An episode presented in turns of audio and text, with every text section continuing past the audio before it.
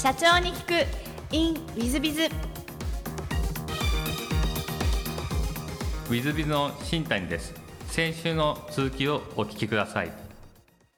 でその後あのデジタルクリエイト工房が兵庫県の復興支援事業と採択され所長に就任ということなんですが、はい、これはもう完全にいわゆる IT というふうによろしいまあ今で言うと IT ですね、はい、でその DTP 協会をやってる時にあの1995年に阪神大震災が1月にありましてで、えー、朝5時過ぎに私はあの大阪の豊中っていうところに住んでたんですけど兵庫県の隣で朝あのベッドから落ちたんですよ。でもうまだ真っ暗周り真っ暗ですから1月ですから真っ暗でベッドから落ちて爆弾が落ちたと思ったんですね。ででテレビつけるとあの当時には今みたいに速報っていうのがねなかなか流れないのでなんか地震があったようですと。いうことででヘリコプターがこう映像が、まあ、しばらくしてから流れてきてですねこう阪神高速が横倒しになってこけてる映像。もうあれを見た時に衝撃を受けてえゴジラの映画の世界もうそのものですよ。え？あのえ身近な阪神高速がこうなってるとで慌てて、まあ、当時あのバイクミニ、まあ、小さいバイク乗ってたんですけどバイク乗って、えー、すぐにそのまずはその自分の会社ほんなもう会社の中ももう全部書類がですね散乱しててですね。でその後はまあ神戸の方の友人がどうなってるもう連絡はつかないので、まあ、心配になったのでバイクでずっとですねでもあの主要主要なところは全部封鎖されてたんですけど、まあ、裏道を伝ってですね。そしたらもう阪神高速が本当に横倒しになってる、えー、伊丹の駅はぺしゃんこになってるもう本当にもう惨状態でこれは何何かしないとと思ってまああの知人友人に声をかけて、まあ、ボランティアの何かをこう活動していこうっていう話をしてる中でただあの炊き出しとかね何かこう見つ込みとかそういうことは自治体さんとか自衛隊さんがやるのでじゃあ僕たちができることは何かなっていうことでまあその DTP 協会っていうのをやってましたのででああの印刷会社さんとか。印刷会社さんっていうのはまああの大きなシステム、まあ、あの印刷機であるとかその社食会社さんも、まあ、いろんな設備が必要なんですけど、まあ、DTP の場合はパソコン一つでできるのであこれでこうお仕事をね、えー、例えば職場がなくなった人であるとか、えー、職場で機械が壊れた人は DTP ので仕事復帰してもらったらどうかなっていうことでで、えー、そういうセンターができたらいいよねと。でそこにはパソコンが自由に使えるパソコンがあって当時ようやくインターネットの専用線まあ、それまではインターネットの専用線っていうのはなかったんですけど P があってねようやくインターネットの専用線。でも当時のインターネットの専用線っていうのはめちゃめちゃ高くて月々多分数十万円ぐらいしてたと思うんだけどでもそこのセンターに行くとインターネットの専用線があってじゃあパソコンで、えー、例えば印刷物を作るとかまあようやく、まあ、ホームページを作るとか、まあ、そういうことで起業していただくことができるセンターを作る。今でいうコーワーキングスペースですね、はい、でそこに行けば、まあ、インターネットも使えたりパソコンが使えたりコピー機も使えたりっていうセンターがあればあの仕事がなくなった人とか会社が潰れた人たちも起業しやすくなるんじゃないかということでそういう企画書を書いたんです。ででそれをえー、いろんな企業さんに協力していただきたいと思って持ちますでアップルさんはあじゃあ Mac アップルの機材出しますよと。でキャノンさんはコピー機を出しますよと。で、えー、アドビさんとかソフトウェアの会社さんはソフトを提供しますよと。ただあの機材は提供していただけるんですけどお金は出せないと。まあ何もない団体ですから会社としてもね。やっぱお金を出すことは難しいと。でえー、場所を借りるために予算としては2000万ぐらいをなんとか企業から集めてで場所を借りて1年か2年ぐらい運営費として集めたいなっていうふうな形で企業の協力に回ったんですけど、まあ、お金が全然集まらなくてですねあこれはちょっと難しいなと。でそのメンバーの中にあのまあ、兵庫県庁とあのにあの出入りしてるこう、まあ、いわゆる総研の方がいらっしゃってじゃあこの企画書を兵庫県に持っていきましょうって言われてでも当時僕はもう行政とは付き合いは全然なかったので、まあ、警察と行政は何もしてくれないと いうふうに思ってたのでこれ持っていっても無理無理でしょうと。思ったんですけどまあまああの一応ご紹介があったので兵庫県庁に商工労働部っていうところにその企画書を持っていたんですね。で、えーまあ、担当小山さんっていう係長の方に。で、まあ、まだ震災のあと2月ぐらいでしたかね。2月の中旬ぐらいに、まあ、こういうセンターができると非常に皆さんにお役に立つと思うんですけどって言って持って行ってでまあ立ち話で、まあ、とりあえず見ときますということでその資料をお渡ししてでも、えー、1週間経っても2週間経っても1ヶ月経っても全然連絡が来なくてあもうあまあ当初から当てにしてなかったので、まあ、難しいなと思って忘れてたんですで2ヶ月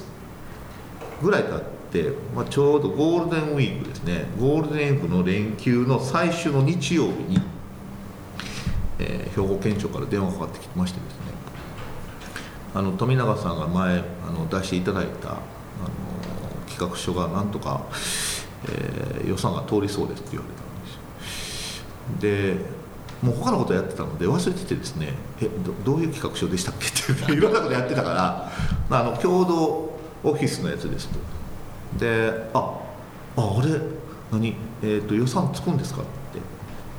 でいくらぐらい作るんですかって言って電話で聞いたら1.6って言うんですよ。で2000万で出しましたからあ1600万もつくんですか？っていうふうに言ったら1億6000万って言うんですよ。で、まあ、最初よく分からなくてもうそんな話あるわけないなと。大体あの予算で提案したものを大体削られるのが常ですけど2000万で出したものが8倍なんだ。いやまあもうこれもあのそんな話はないなと思ってととりあえず次の木曜日に兵庫県に来てくださいって説明しますからって。で最初は立ち話だったんですけど次その兵庫県に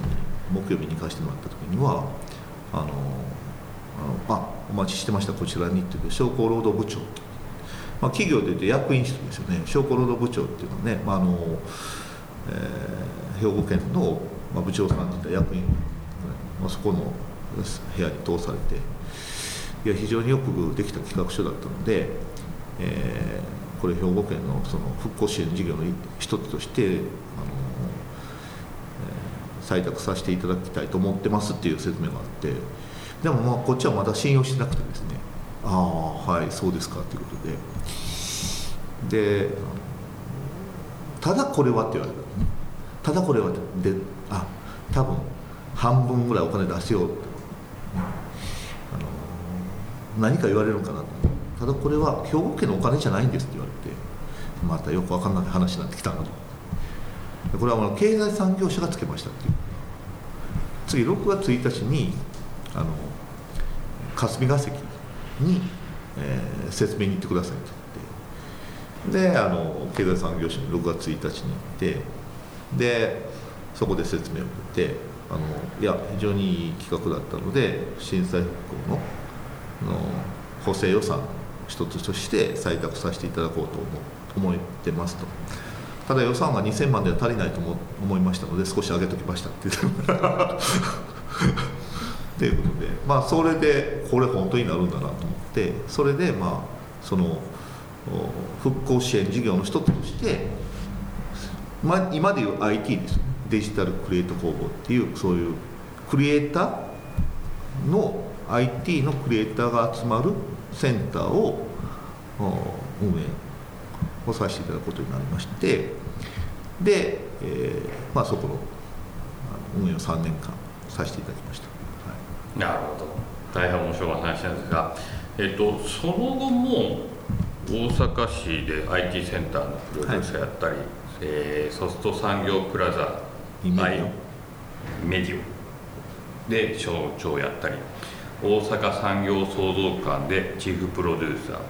そして経済産業大臣賞受賞ということでいわゆる IT バタでずっといらっしゃったと思うんですよ。ナレッジパートナーの創業をしたのは IT でですか？それとも任意売却の方でいらっしゃるんですか？あのえっと僕はどちらかというとその、うん、IT をやりたいとかですね、えー、まあシステム会社をやりたいというよりも、まあ、企業の支援とかですね、え、サポートとか、まあ、新しいことを何か作り出したいという思いが強かったので、まあ、たまたまその震災復興の後そういう、えー、需要需要とかニーズがあったので IT のまあ、センターを作らせていただいたり起業家支援センターを作らせていただいたり、まあ、それ行政の方でやってたんですけどで、まあ、その後その、まあ、企業企業を起こしていくっていうのはいろんなサポートがあるわけですよ。あのえー、例えばまあそれは銀行さんであったりコンサルであったり会社を作って大きくしていくには、まあ、いろんなサポートがですねいろいろ世間にはあるんですけど一旦大きくなってある程度成長していって少しまあ例えばコロナでダメになるとかですねいうふうになっていくとその僕はまあ30代は企業支援ということをテーマにやってきたんですけど、まあ、IT も含めて、ね、企業支援というのをテーマにやってきたんですけどある程度その成長していく中でやっぱりダメになっていく会社さんも非常に多いんですよね。でもそこに対して何のサポートもできないと。いうことがすごく歯がゆくてじゃあ次は僕はそういうこう何て言うかな困ってる企業のサポートができないかと思ってまあそれでやりだしたのがまあ自分が独立してからやりだしたことなんですけど、まあ、その中でその企業再生事業再生のお手伝いをさせていただく中で出会ったのが、まあ、任意売却という言葉で。で、まあ、それはもう当時のその僕のあの少年期に戻るんですけどうちの父も事業が失敗して非常に困って私自身の家も競売にかけられて追い出されてしまったでそのことを思った時あの思い出した時にあのあこういう制度があればもっとうちの父も助かったかもしれないなと。思って、えー、その今今やらせていただいている任意売却であるとか事業再生の、まあ、仕事を、まあ、独立してからは中心にさせていただいていますなるほど。じゃあもともとナレッジパートナー社は、えー、いわゆる事業再生の企業再生とかね、はい、はい、企業再生事業再生の会社さんだったと、まあ、そこで途中で出会ったのが任意売却とこういう流れでいらっしゃるわけですね、はい、なるほどなるほど。えっ、ー、とでえーと、任意売却の会社さんはぐぐっと伸びていらっしゃると思うんですと今後その会社さんは、まあ、どうしていきたいとかそういう思いはあられるんでしょうか？あの私がやりだした1718年前っていうのは任意売却っていう言葉は、まあ、今もそうですけどそんなにこう認知度が高くないんですけど今はある程度ホームページ、えー、でも検索するとたくさんの会社さんがで出てるんであとはその任意売却とリースバックという言葉が一般化しつつあるんですけどただやはりまだまだ不動産業界の中ではニッチな分野で言葉は知ってるんです。特に不動産会社の人たちで任意売却という言葉は知ってるんですけど、えー、大体その実際に任意売却をされたことのある不動産会社さんっていうのは全体の数パーセント23%ぐらいしかないと思うでいまだにやはり、まあ、コロナ禍もあってですね困ってる方々住宅ローンとか事業ローンとかで困ってる方々は非常に多い。で、えー、今後ますますあのこの住宅ローンで困る方々はもうますます増えていくんじゃないかなというふうに思ってるので僕としてはあの次はこうどの地域でもできるように、まあ、そういう教育あの不動産会社さんに対して、まあ、私がこの学んできたことをできるだけたくさんの方々に伝えていきたいなと。で私だけではできないできませんので、まあ、全国でそういう希望のある方々にはこう任意売却のことであるとかリースバックのことの、まあ、教育なんかもさせていただければなというふうには思ってますけど、ね、はい、なるほど。ありがとうございます。そうしましたらあの、えー、もうだいぶ喋っていただいてるんですが、えーと、授業内容をぜひ宣伝があったらご説明いただきたいんですがナレッジパートナーと任意売却支援機構この2つの授業内容、えー、ご説明いただけたらなと思っております、はい、あの主にやっておりますのは、えー、その任意売却というまたリースバックということで任意売却っていうのは、えー、その住宅ローンであるとか事業ローン、えー、困ってる方々。具体的に言うと、えー、の住宅ローンを、えー、まあさまざまなご事情で返せない。また返せない方々で普通は不動産を売却すれば返済に充てられるんですけどその住宅とか、まあ、事業の不動産を売却してもその返済額に満たない、まあ、これオーバーローンっていうんですけど。そういう場合は普通は売買はできないんです。不動産の売買できないんですがその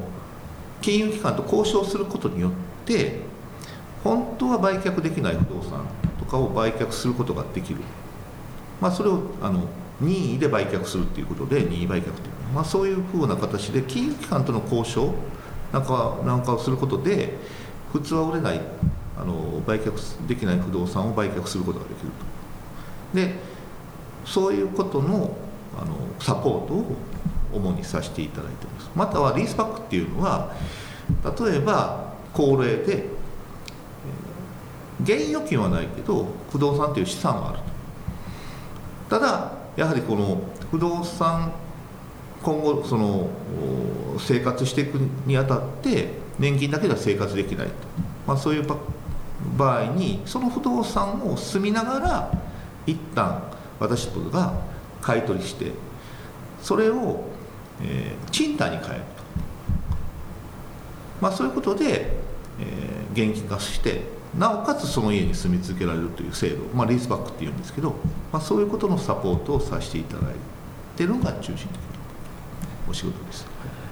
ありがとうございます。えー、そうしましたら全く違う質問もさせていただければと存じます、えー、好きなもの好きなことを事前にお聞きしまして旅行温泉猫映画ミュージカル何か新しい企画企めを考えている時間がお好きということでちょっと驚きがいっぱいあるんですが、えー、猫好きでいらっしゃるんですか？猫大好き。えー、お買いになってらっしゃる？昔買ってましたけど今はあの買ってませんけど。いや今は写真とかあもうあの僕のあの LINE のスタンプで猫ばっかしなるほど。ちょっとお茶目な自分が初めて聞くだけ感じですミュージカルや映画もよく見られるんですか？そうですね。あの何かこう人を感動させたり、えー、そういうクリエイタブルなものが大好きなのでまあ、最近も体力が追いつかないのでテーマパークはあんまり行かないですけど昔はあの USJ の年間パスを持ってましたね。ちょっとあのと皆が社長らしからぬところが聞いてびっくり今してるぐらいですが、えーと、座右の銘もお聞きしましてこれこれ本当素晴らしいですよ。何事でも自分にしてもらいたいことは他の人にもそのようにしなさい。まあ聖書からということで。これ選ばれた理由は何かございますか？あの私あの小学校の頃から日曜学校でクリスチャンなので、えーと、私のそのまあ背景というかですね根本的なものはやっぱり聖書の影響が非常に大きいのでまあ、そこはですねあの仕事にも通じてるところあるんですけどやっぱりこう基本的には誰かにしてもらいたいようにあの、まあ、だからいろんなことを考える時に客観的にこれって自分だったらどうどうするかなどうしてもらいたいのかなっていうのをねあの、まあ、そういうのが基本的にあるのであのこの言葉を挙げさせていただきました。なるほど、ありがとうございます。えーと、最後のご質問なんですが、えー、この番組経営者向けもしくは全国全世界の社長さん向けもしくはこれから起業する方向けの番組でございまして、えー、もしよろしければ社長の成功の秘訣をお教えいただけたらなと存じます、うん、あのまあポジティブに考えるっていうこととあの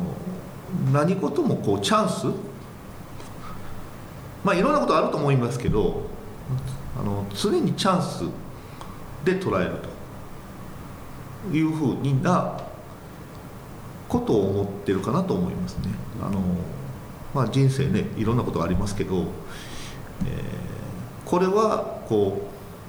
う形を変えてみればチャンスじゃないかというふうにな思いを常にこう前向きに持つようにしています。なるほど。富永社長様におっしゃっていただくと大変重い言葉に聞こえますね。本当にありがとうございます。えー、リスナーの皆様も本日はお忙しい中お聞きいただきまして誠にありがとうございました。ぜひ皆様の参考にしていただければと存じます。富永社長様本日はどうもありがとうございました。どうもありがとうございました。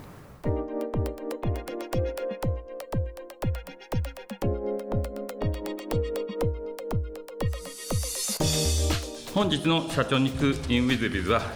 えー、ナレッジパートナー株式会社の富永社長様でいらっしゃいました。いや素晴らしいですね。私結構長くお付き合いしてるのにまさかまさかそんな人生でいらっしゃったなんて思ってもいませんでしたしそのことがあっても全然明るく元気な感じでポジティブでそして事業をちゃんと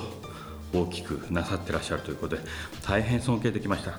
特にまあのポジティブという言葉は、まあ、重い言葉ですね、えー、大変重い言葉で。我々がポジティブって言っても軽いですね。富永社長様が言うと重いなと。そういうふうに思う次第でございます。まあぜひ皆さん方もポジティブにチャレンジして成功していただけたらなと思っております、えー、本日の社長に行くインウィズはここまで。また来週。